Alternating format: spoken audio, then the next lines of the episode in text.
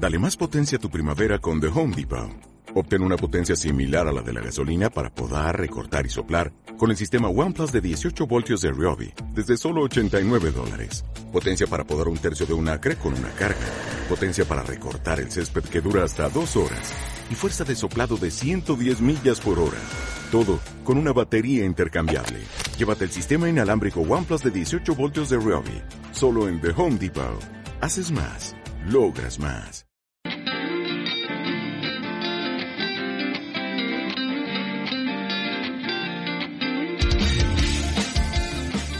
Hola, este es el podcast de la revista científica Comunicación y Sociedad, una revista editada por la Universidad de Guadalajara.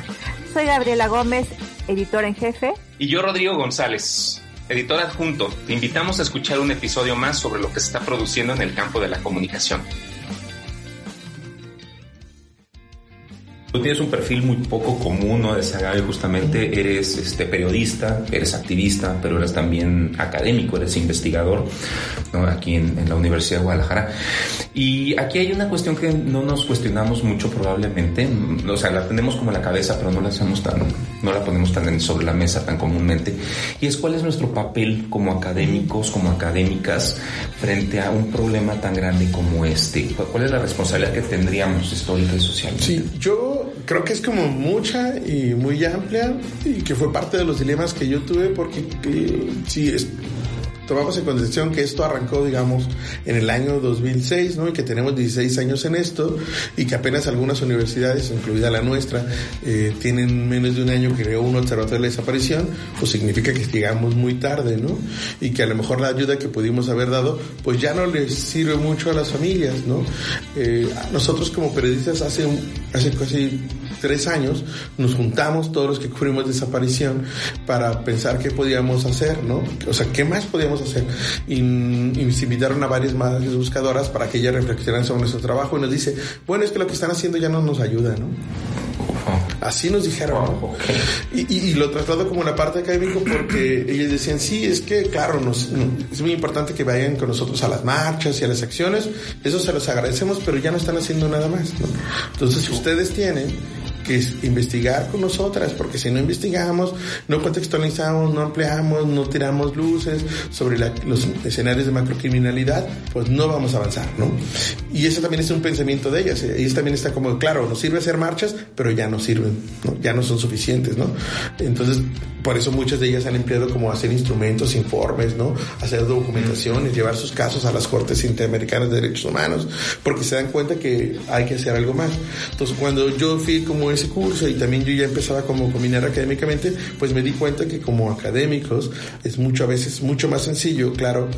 Ahora, ¿no? Yo tengo como un conflicto ahí porque veo como muchos otros colegas, ¿no? Que están ahora escribiendo muchos papers de desaparición, pues porque ahora es políticamente correcto hacerlo, ¿no? Para que no se piense que no estamos preocupados, pero yo nunca los he visto en ninguna marcha, ¿no? Entonces, eh, o en ninguna acción, ¿no?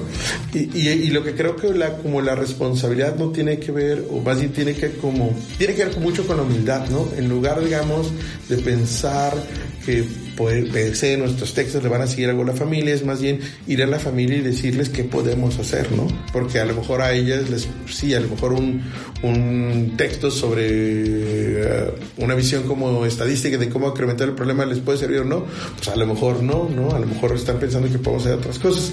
Lo que yo creo, ¿no? Pensando en la gran responsabilidad es que como llegamos tarde, ¿no? A veces queremos escuchar o explicar muchas cosas que ya explicaron, ¿no? Y, y también ahí nos falta como mucho como esta humildad de acercarnos y escucharles y ver todo lo que han escrito para saber que no hay, no hay que empezar de cero o no, o no hay que creer que descubrimos el hilo negro. Pero sobre todo lo más importante es que eh, tenemos una gran responsabilidad social porque muchas de estas personas que están desaparecidas forman parte de los entornos que vivimos, muchas de ellas, ¿no? En el caso de la Universidad de Guadalajara que tiene 18 personas, ¿no? Que están actualmente desaparecidas entre profesores, alumnos y, y digamos como personal que trabaja en la propia universidad, mucho es lo que debemos, ¿no? O sea, sí creo que hay como una responsabilidad como histórica, ¿no? De que cuando en algún tiempo, porque yo soy esperanzador de que esto va a concluir algún día, nos cuestionemos qué hicimos como académicos, ¿no? Y, que por lo menos vamos a decir que pusimos algo, ¿no? Que hicimos algo, ¿no? Y, y también lo otro es como hacerlo desde ese plano horizontal, como las familias, porque también yo estoy como muy peleado de que lo hagamos solamente en términos de la politización, ¿no? Como de repente veo que nuestra universidad lo hace, ¿no? Más preocupada por lo que podemos ganar en términos políticos que por resolver, digamos, como necesidades como muy básicas, ¿no? Y creo que en ese sentido la universidad puede dar mucho, ¿no? Eh, a, las familias porque hay una clara ausencia, digamos, del rol del Estado como en este proceso. Pero bueno, si ya llegamos, aunque ya hayamos llegado tarde, pues hay que tratar de ver qué podemos nosotros contribuir para explicar lo que nos está ocurriendo, porque también creo que todo lo que hagamos va a permitir construir esta memoria histórica que permita que en algún momento, ¿no? Podamos integrar como expedientes fuertes, firmes, ¿no? Que permitan llevarse a otros lados y que permitan que el Estado mexicano tenga que rendir cuentas por, eh, pues las graves violaciones a los derechos humanos que dejó permitir y por todas las omisiones que no hizo y que perpetuaron el dolor de las familias. Yo creo que tu libro nos sacude también, nos interpela a todos los académicos, como dices tú. Yo creo que nunca será suficiente, o sea, siempre hay muchas cosas que podemos hacer y como dices tú, pocos, pocos investigadores realmente se suman de corazón y un tanto por, por la visibilidad que pueden tener o la cuestión política, ¿no?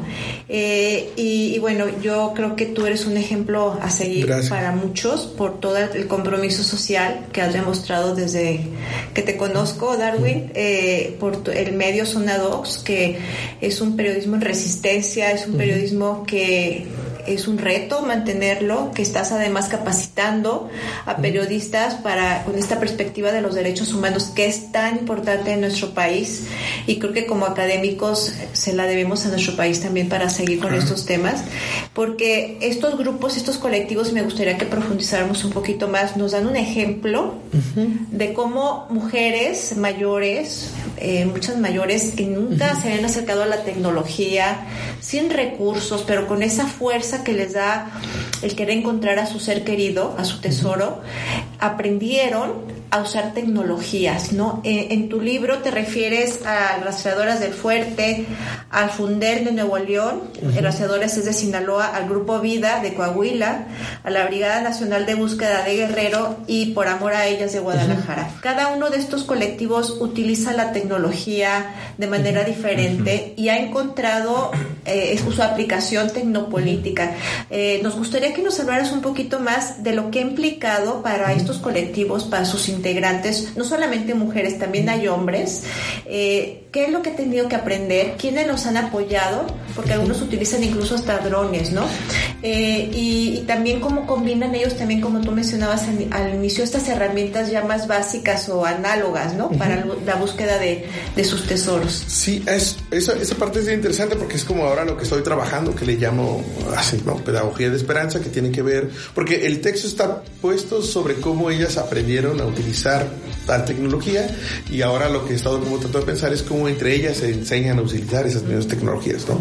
Sí, eh, aquí ocurre como un proceso como bien importante porque hay como una, un proceso, digamos, como de, de enseñanza-aprendizaje que es como intergeneracional, es decir, ellas aprenden a utilizar las tecnologías a partir de las formas en cómo sus hijas, hijos o nietas, nietas les enseñan, ¿no? Eh, pensando en que su uso que tenían de las tecnologías era como muy básico, ¿no? Tenían un celular, ¿no? Inicialmente sabían utilizar de manera muy básica WhatsApp o Facebook, que era la que mayormente utilizaban, eh, pensando también en que el grueso de estas madres pues también pertenecen, digamos, a niveles socioeconómicos que tampoco les permiten acceder como a tecnologías como de punta, pero lo logran resolver, digamos, como, como, con lo que tienen. Entonces, ellas fueron aprendiendo a partir de que sintieron la necesidad, digamos, de poder utilizar, ¿no? Y también a partir de como un, un acto reflejo, ¿no? Es decir, en el país por lo menos existen más de 145 colectivos de búsqueda, ¿no? En todo el país. En el caso de Jalisco existen 18. Y lo que ellas es que, pues ellas entre ellas se seguían en Facebook, ¿no? Y entonces comenzaban a ver, ay, no, las compañeras de Sonora hacen esto, ¿no? ¿Cómo le hacen? Y entonces ellas, en los grupos de WhatsApp que comparten como todos los colectivos, preguntan cosas, ¿no? Y constantemente están preguntando, oye, ¿cómo lo hiciste? ¿Y quién te enseñó? ¿no? Y ahí también hay una vinculación muy solidaria de personas que, por ejemplo, también les enseñan. ¿no? Las madres de Fundem, de Fuerzas Unidas por Nuestros Desaparecidos de Nuevo León, aprendieron a planear y usar un dron aéreo porque un grupo de personas que utilizaban los drones les enseñaron, ¿no?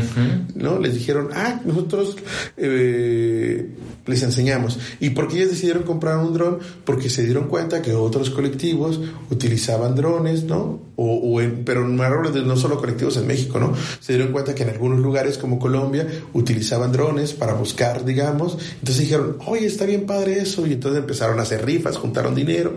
Luego pusieron en sus redes quiénes podrían enseñar y un grupo de personas solidarias les enseñó a usar el dron aéreo y ahora ellas la vuelan como, como pilotas, con una gran experticia, ¿no? Entonces es como un, un proceso que se da, digamos, entre ellas de manera horizontal, con personas solidarias y los grupos del, del texto. Eh, lo que yo traté en esta primera selección es que fueran grupos que mostraran como distintas facetas, ¿no? En el caso, digamos, del de, de Fuerte, el uso de Facebook, pero de manera muy específica, las transmisiones en vivo. En el caso, por ejemplo, de Por Amor a Ellos, que hacen estas descripciones forenses, sigue siendo Facebook, pero más bien a través de compartir publicaciones y hacer collage que después digitalizan y suben, ¿no? Eh, en el caso de Mario Vergara, que también él emplea Facebook a través de una página que se llama Buscando a Tommy, porque él busca a su hermano, pero la, la particularidad en el caso de Mario Vergara, que es un famoso buscador, es que él hace tutoriales. Y hace tutoriales porque él es muy bueno buscando y, es, y, y cobró con mucha. Entonces todas las personas le invitaban, oye, tenemos una búsqueda y él pues no podía ir a todas las búsquedas porque tampoco no tenía como todos los recursos. Y entonces su sobrino le dijo que por qué no hace tutoriales como los de YouTube, ¿no? Y entonces Mario aprendió a hacer tutoriales y en su página tiene tutoriales de cómo buscar, cómo prepararse, cómo entrenar, ¿no? Cómo respirar y un montón de cosas que son tutoriales como los que cualquiera de nosotros buscaríamos para amarrarnos la corbata, ¿no? O para citar en APA, ¿no? Lo que sea. Y este, y luego también, digamos, en el caso de eh, el colectivo de Grupo Vida, eh, con ellos más bien era como hablar sobre la parte de las herramientas que ellos han creado, ¿no? De corte análogo, ¿no? Una coladera, un sistema de banderillas para poder registrar todos los hallazgos y que después pudieran comparar estos versus lo que la fiscalía como compara. Y ahí hago una mención, aunque no lo desarrollo porque estoy construyendo un texto de eso, de cómo la señora Silva y el señor Oscar en Coahuila, específicamente pues en Torreón, ellos tienen un mapa criminológico, ¿no? O sea, ellos tienen un Excel donde han sistematizado toda la información de todos los crímenes, de todas las detenciones, de todas las cosas que ellos han trabajado y entonces de tal manera que si yo llego y le digo, oye, yo tengo un familiar desaparecido, ¿cuándo desapareció? ¿Dónde desapareció? Ya te, te dicen qué banda presumiblemente se lo llevó, cuál es su modo operandi, en qué lugares podrían haber operado, si hay una fosa, si hay que existe una posibilidad de que la puedas encontrar o eh, les dicen, esta persona está detenida aquí y podemos ir a hablar con ella, ¿no? A partir de un Excel que la señora eh, Silvia se aprendió, digamos, a usar y, y, lo hace, ¿no? Entonces es como una parte de combinación como tecnología análoga, una, una parte de registros, porque finalmente las familias han aprendido muchas cosas, ¿no?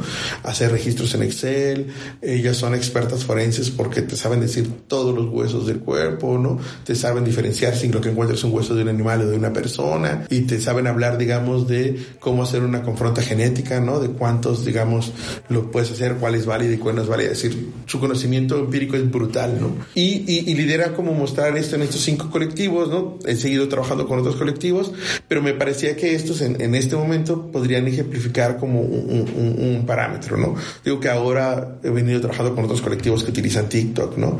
Eh, para poder visibilizar porque se dieron cuenta que pues, los jóvenes están en TikTok y ellos quieren hacer sensibilización en jóvenes porque, bueno, los jóvenes en México son las principales víctimas de desaparición, ¿no? Algunas, digamos, también ya las familias han implementado un montón de cosas, la idea como trabajar como con eso, y porque muchos sí tienen como muy claro, por ejemplo, en mi caso, no, esto no está en el texto, pero nomás lo pongo de ejemplo, las familias de Tijuana, ellas sí tienen en Google Maps un mapa de criminalidad, ¿no? que no está público, pero yo lo pude ver y entonces en ese mapa te dicen todo, ¿no? O sea, tienen mapeado, yo creo que lo que debería tener la policía, no sé si la policía en Baja California lo tenga, pero ellos lo tienen bien claro y ellos están haciendo como un trazado de rutas, ¿no?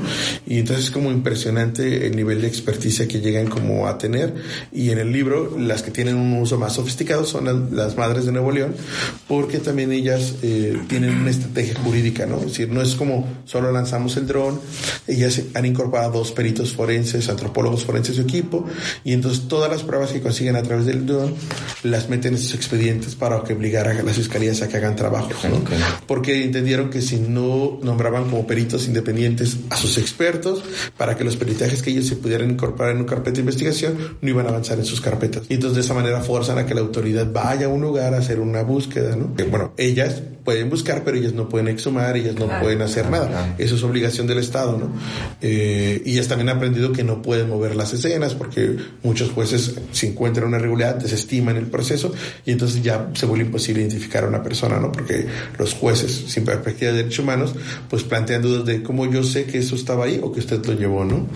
Y también es un proceso donde ahora también ellas se cuidan para que ellas no tengan después que enfrentar un proceso penal porque las acusan de que ellas eh, generaron eso que encontraron, ¿no? Entonces el libro trata de eso, de, hablar de cómo construyen esperanza, de cómo lo hacen a través de la tecnología, cómo se eh, aprendieron y estoy trabajando más bien en esta parte de ahora cómo ellas enseñan, que lo he venido construyendo ahora que en Jalisco se realizan búsquedas de campo y cómo vinieron las madres de Sonora a enseñar a las de Jalisco, ¿no?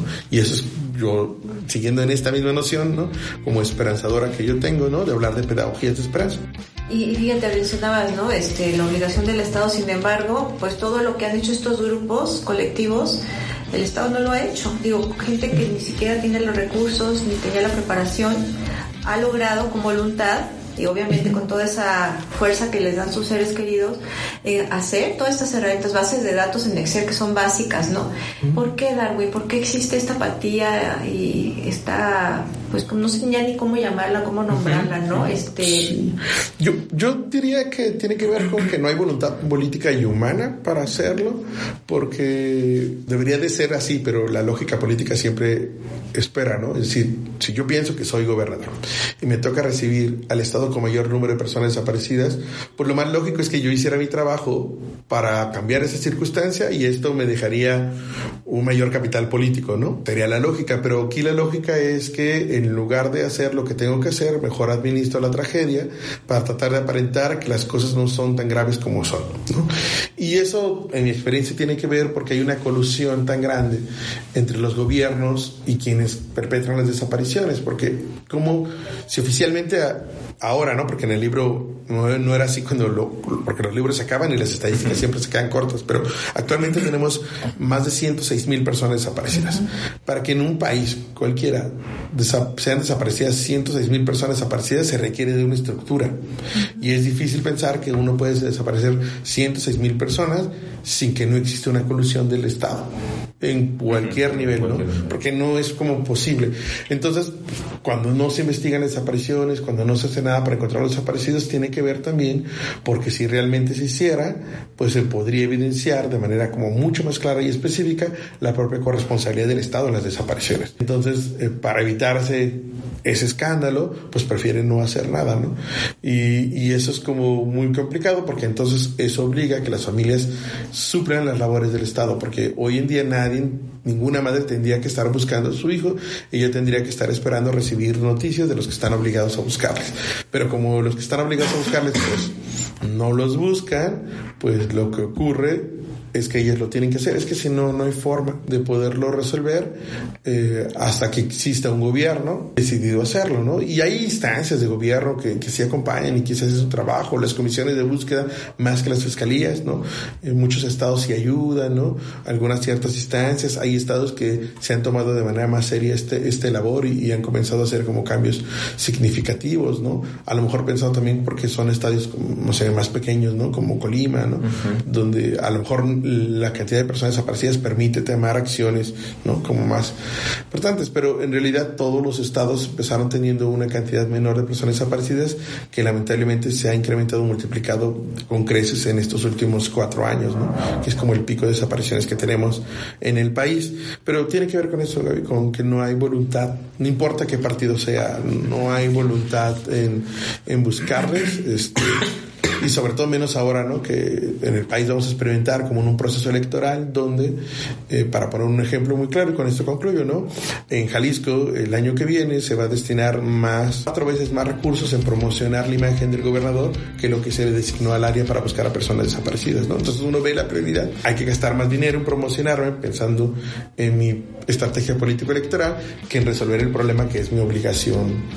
Y que nos compete a, todos, no solo sí, claro, sí, como ciudadanos, como académicos. Sí, a todos nos compete, pero ellos son los que están obligados. Claro, ¿no? pero imagínate si estos grupos, estos colectivos, lo que han logrado, imagínense todo unido, lo que podemos hacer, ¿no? Pues yo, yo quisiera, andar, ya para cerrar, yo, creo que pudiéramos este, hablar con, contigo de este tema horas. horas, ¿no? Y es un tema tan relevante. Eh, agradecerte, Darwin. No, al contrario. Y, y una cuestión que tú mencionaste al principio, ¿no? Cómo tener una paz mental, ¿no? Después de todos estos acompañamientos a las familias, a la búsqueda de sus tesoros, de todas estas entrevistas que has realizado a lo largo de todos estos años. ¿Cómo logras equilibrar tu vida con todo esto que sabes, con toda esta terrible situación que se vive, eh, para ser una persona tan humana, con esta, porque en tu libro yo solamente veo un mensaje de amor, o sea, es eh, desde la portada del libro que es un, corazón que palpita, ¿no? Es un corazón eh, y, es un respeto en todo el lenguaje que utilizas, el cómo te diriges a las personas con ese amor, porque eso lo,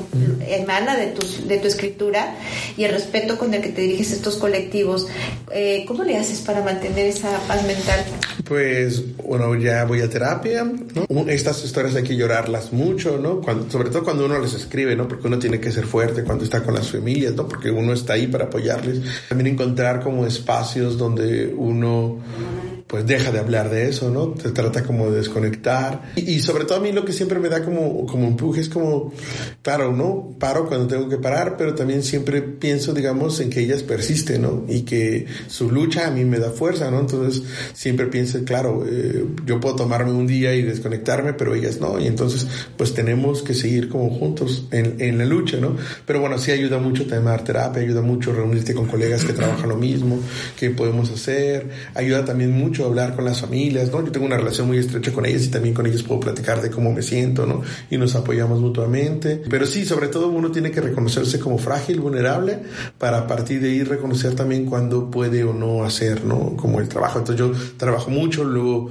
lo pauso y luego vuelvo a trabajar, pero no sale como de mí porque yo desde, desde que conocí a la primera mamá en 2011 a la fecha, yo lo he tomado como una responsabilidad de vida, ¿no? Entonces mi responsabilidad de vida, ¿no? Como mi deber como en este momento histórico y así lo asumí como tal. Entonces lo que he hecho es como eso, como cuidarme más, como ser más consciente de mi sentir, ¿no? La, terapia ayuda un montón, este, para poderlo hablar y, y, sobre todo también encontrar como espacios, ¿no? Seguros y sitios seguros para poderlo decir. Por ejemplo, nosotros llegamos a casa con, con Dalia, ¿no? Mi esposa que también trabaja eh, de la misma manera que yo y ya llegando en casa ya cerramos la puerta y ya hablamos de otras cosas. Perfecto.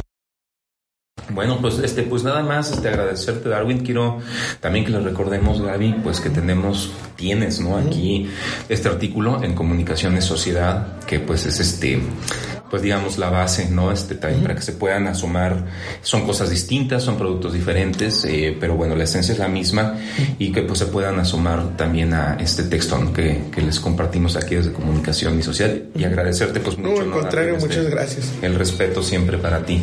Y gracias, como decía Rodrigo, invitar a nuestra audiencia que lea el, artículo y también el libro que está publicado por la editorial Tintable, entonces les mandaremos el, enlace por si quieren eh, comprarlo y creo que hay que apoyar y hay que seguir siguiendo seguir a Darwin para, para estos temas y pues agradecerte Darwin por habernos acompañado y, y compartido todas estas experiencias en, en la revista Comunicación. No, al contrario, para mí es un gusto estar aquí y a mí me siento muy agradecido de estar en este podcast. Muchas gracias, Dani.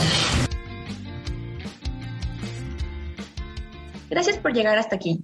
Te invitamos a seguir escuchando este podcast en iVoox, Spotify o tu servicio favorito de streaming de audio. Recuerda que nos encuentras en Facebook como Comunicación y Sociedad y en Twitter como arroba CIS Revista y desde nuestro sitio web puedes descargar todos los artículos de la revista en www.comunicacionesociedad.cux.udg.mx, desde donde puedes suscribirte también a nuestro boletín mensual. La producción estuvo a cargo de Itzel Lugo, encargada de difusión. Yo soy Cristina Gallo, editora técnica, y nos escuchamos en la próxima.